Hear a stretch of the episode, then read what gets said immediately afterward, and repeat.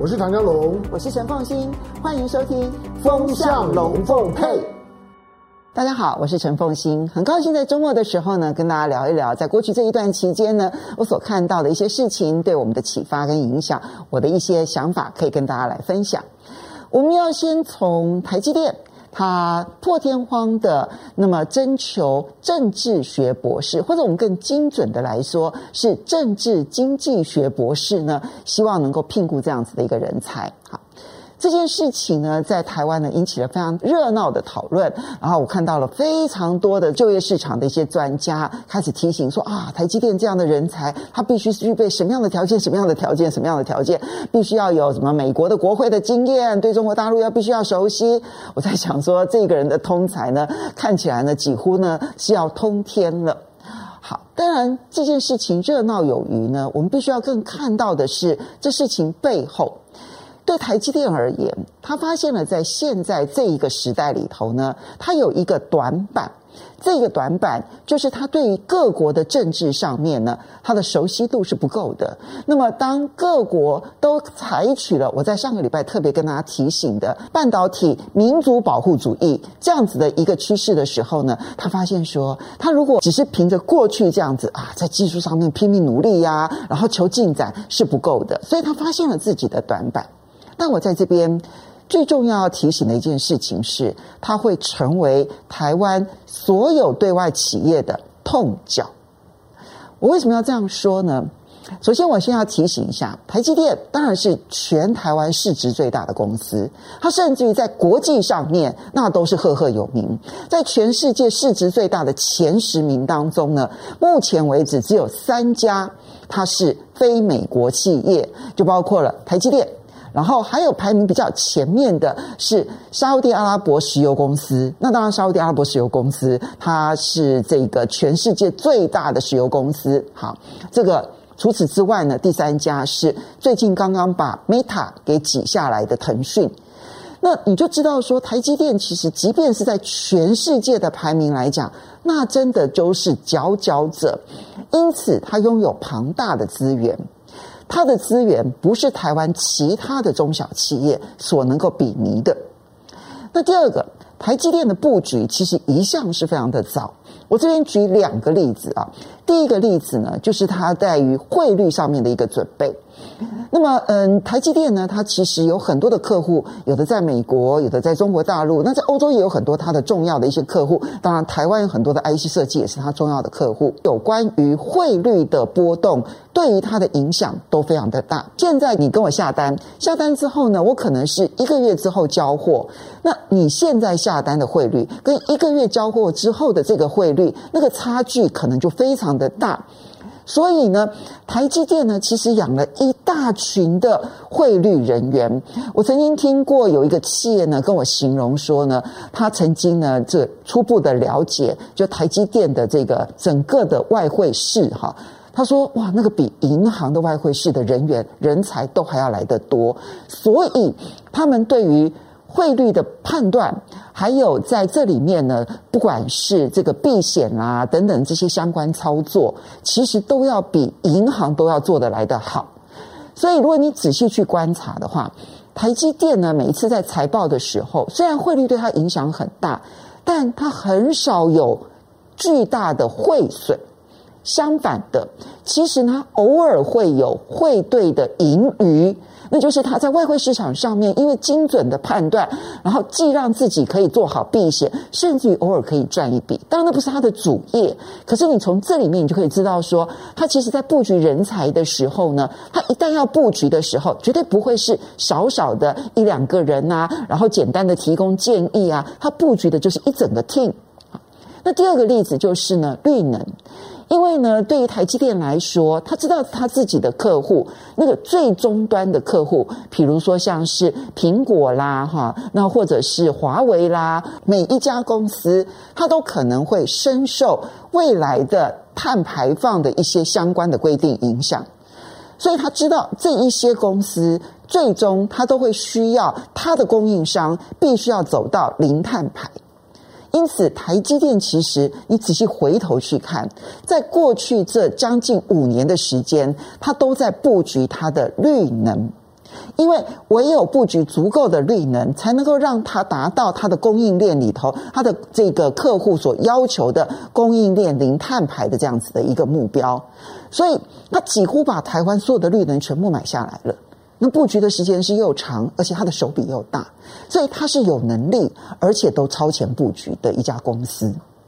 但是，你相形之下，其他的公司能够做到像台积电这样吗？我自己也养一群外汇人员，我自己也养一群绿能相关的研究人员，恐怕困难度非常高吧。啊，那这一次台积电呢，它所开出来的条件，不管是在政治经济学、国际关系上面的研究，或者是有关于资料分析上面的工作经验，乃至于对于美国跟中国大陆的这个政治形势的一些判断。其实都不是一个人能够独立完成的。我不知道最后呢，台积电它会聘雇多少人？也许它可能会像它的外汇室一样，要养一群人。我必须要说，这里面呢，不只是资料分析而已，也并不只是国际关系的短期间的时事预判。它必须要加上很多很多历史上面的一些这个背景，然后呢，对于每一个国家在做很多的决定的时候的那个情绪，要有很敏感的。这个了解的程度，所以这是台积电重要的一步。但台积电需要做这件事情，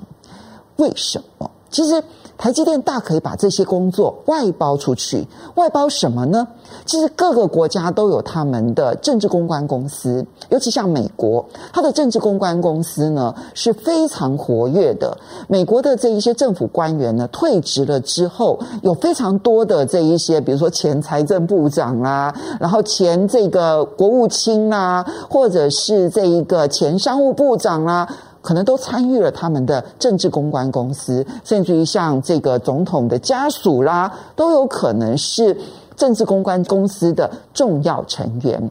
因此，聘雇政治公关公司来作为一方面，你提供给我很多的机密的资料。以及你的判断，哈，然后呢，另外一个部分可能你帮助我去做游说，然后呢，这些相关的工作，这个外包工作其实很常见。对于台积电来讲，这也很方便。否则的话呢，我只是自己养一群人的话，我不见得能够深入到这一个国家的方方面面的这些政治上面的一些人物。那么第二个外包呢，就外包给政府机关呢，因为理论上来讲。政府机关其实是收集这一些各个国家的政治判断的一个最重要的一个来源。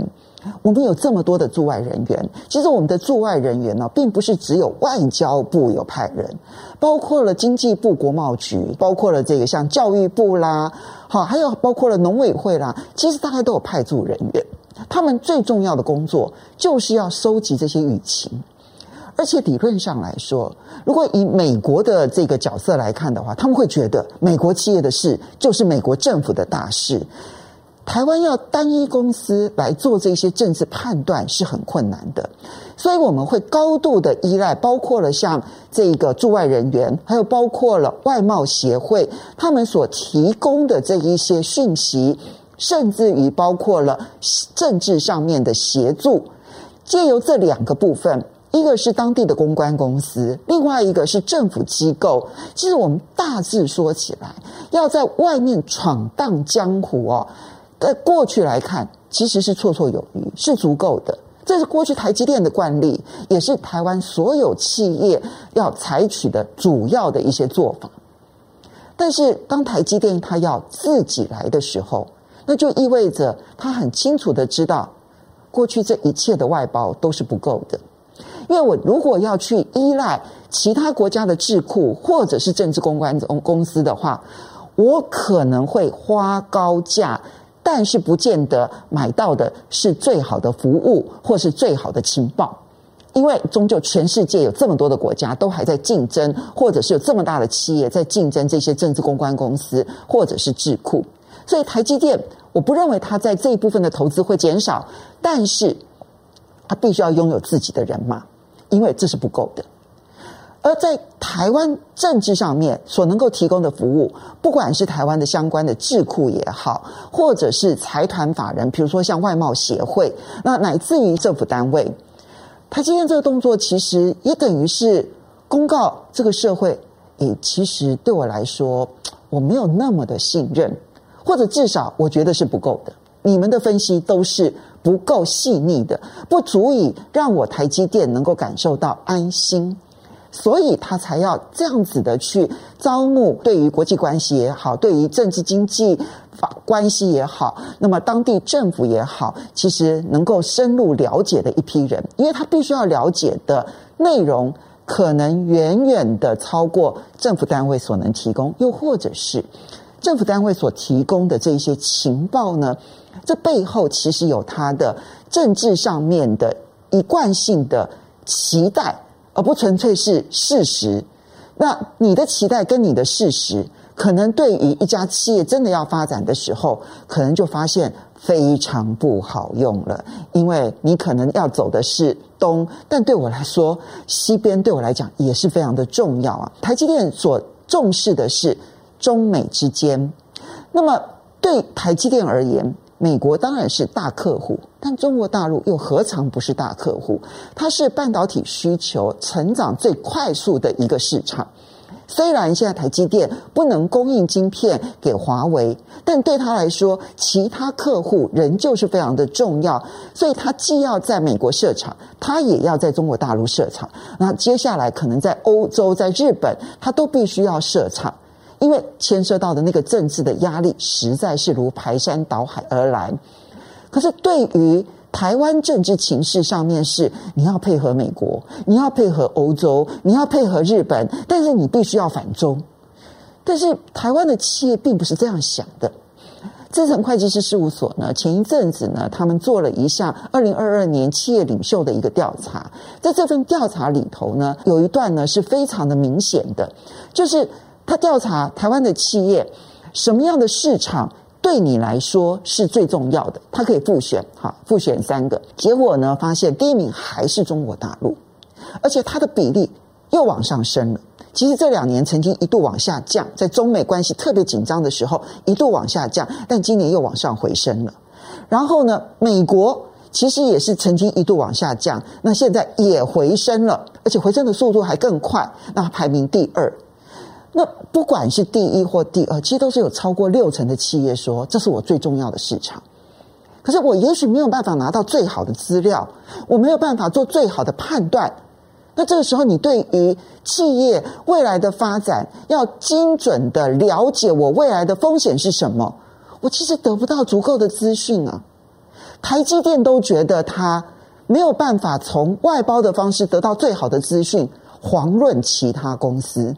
那现在问题是，台积电有这个能力，台积电有这个财力，然后可以去聘雇足够的人。但我不知道他最后这些人数是多少，然后他们的分析的品质如何。也许即便是在这种情况之下，那个分析的品质都还是不够 qualify，不够符合标准。但是台积电至少可以这么做。但你说台湾接下来就从台积电以下，那剩下来的企业。那就真的只能够凭着企业领导人，那么自己呢去可能蒙头撞，然后就撞说：“哎，我好像听到什么，我好像感受到什么。”那么他没有办法有真正的好的资讯，然后给自己去做判断。这一点就必须要回头来说。当然，我们会觉得韩国的财阀政治，韩国的财阀呢，其实对于他们的贫富差距呢影响巨大。但是他有一件事情是相对于台湾有利的，那就是他的财阀，因为对政治影响非常的深。韩国不管总统是谁来当，他的政府一定会努力的为财阀在对外关系上面寻求最好的一个条件安排。但我们能够做得到吗？我们有这样子做吗？这就是台湾现在最大的一个问题。我们明明知道地缘政治其实对台湾最重要的企业，其实对所有的企业现在影响都非常的大。台湾在全球化最发展的过程当中，其实呢，我们的电子产业呢开始出现了一个蓬勃发展的一个态势。这个对台湾的不管半导体或电子业，其实影响帮助非常非常的大。可是当现在要去全球化，就算不是完完全全的彼此脱钩，但至少它区域化的发展以及各国的自己内部的保护主义上升这件事情，这个趋势是明显的。那我们在这种新的情境之下，我们最需要的，其实就是要政府帮助我们，帮助企业去打通各式各样的关节。那台积电说，